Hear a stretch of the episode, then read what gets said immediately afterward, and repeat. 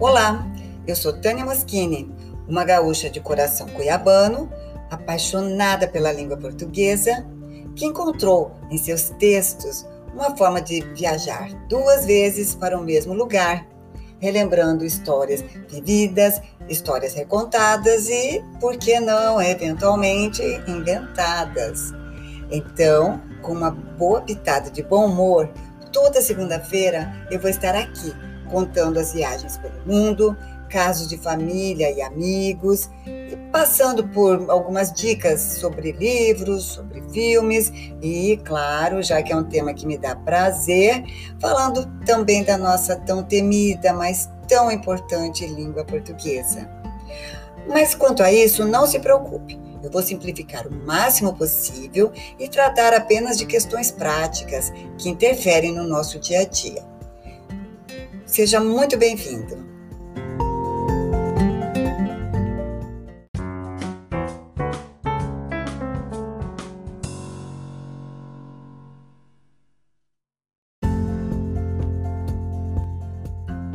Olá, pessoal.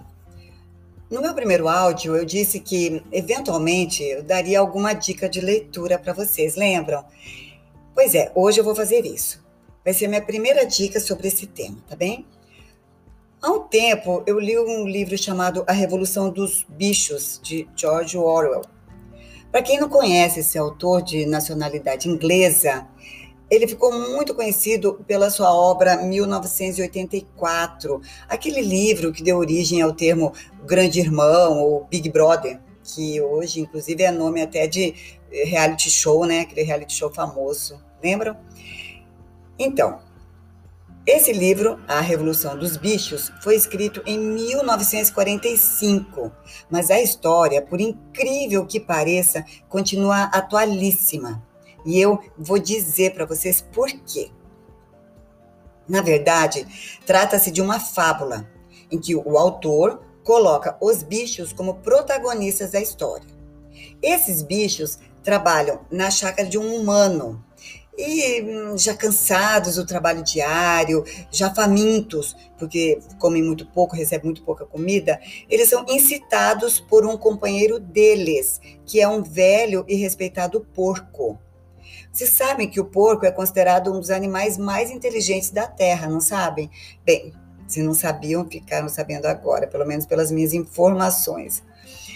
Então, instigados pelo porco mais velho, mais esperto, mais experiente, esses animais se revoltam contra o proprietário da chácara, que é humano, e começam a ameaçá-lo, a agredi-lo, até que ele, o humano, e todos os outros humanos que moram e que trabalham na chácara são expulsos pelos animais. E qual o objetivo deles ao expulsar esses humanos?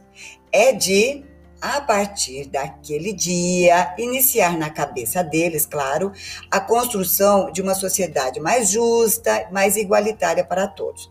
Bem, essa é a ideia. Acontece que, com o tempo, e, e depois de, de passada a euforia inicial, aquela sensação de, de liberdade, de independência, eles começam a sentir, claro, a necessidade de, de, se estabelecer um mínimo de, de organização na rotina deles. E, como em todos os ambientes formados por pessoas, as lideranças começam a surgir e a se impor, e com elas, claro, as diferenças de tratamento e de comportamento entre os chamados iguais. Então, aquela concepção de igualdade e justiça vai se tornando cada vez mais confusa para aquela comunidade.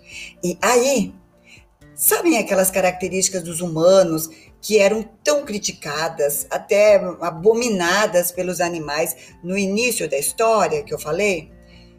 Pois é, elas vão se instalando gradualmente entre os líderes até que as semelhanças ficam mais e mais nítidas e as diferenças desaparecem com o tempo. Os privilégios se tornam cada vez mais aparentes, mais gritantes, e o sistema de classes se instala entre eles. E o sentimento de insatisfação fica cada vez mais evidente, mais insuportável para os liderados. Ou seja, mudam os personagens, mas o modus operandi é o mesmo.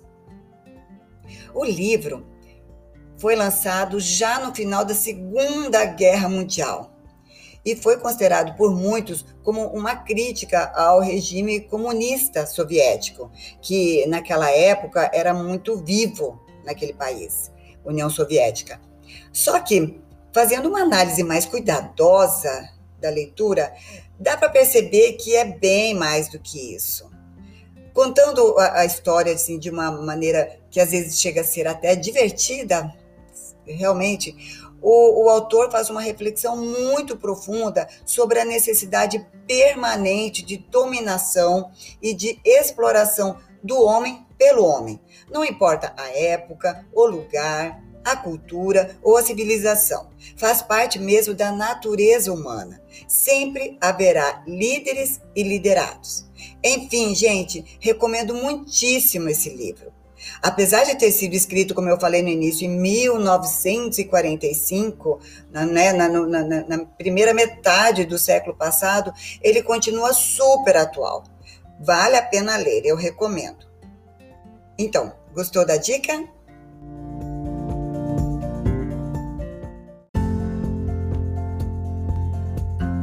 Quer mais dicas de português? Ajuda na revisão de textos e viajar comigo por essas e outras narrativas? Me encontre no Instagram, arroba Tânia Moschini, e vamos embarcar juntos entre palavras e histórias. Até a próxima segunda!